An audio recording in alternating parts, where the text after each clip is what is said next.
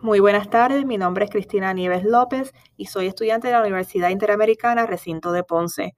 Por este medio deseo hacer mi aportación a la actividad de interacción 1 de la clase de tecnología LIDE 7030. Saludos a todos y gracias por visitar mi canal. La tecnología instruccional es un tema que ha pasado muchas polémicas. La tecnología ha impactado grandemente el aprendizaje en nuestros tiempos.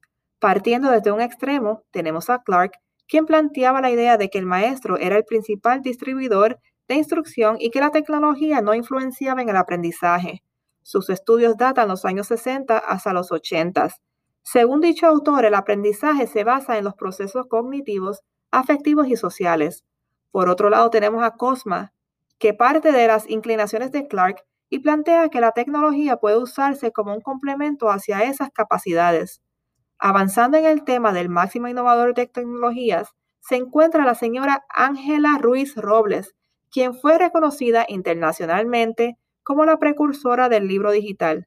Su mayor aportación fue el libro digital, que luego fue patentada como la Enciclopedia Mecánica en el año 1949.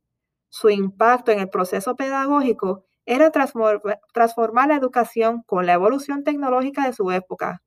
Fue maestra, inventora, conocedora de las necesidades didácticas y precursoras de la tecnología para la educación. Su intención era facilitar la enseñanza de otros idiomas, facilitar la lectura en la oscuridad incorporando la luz y ayudar en el aprendizaje de sonidos.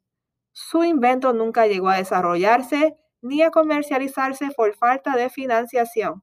Sin embargo, de una idea sale un mar de oportunidades y hoy día tenemos libros digitales y aparatos como el Kindle que son de gran beneficio para apoyar a la educación.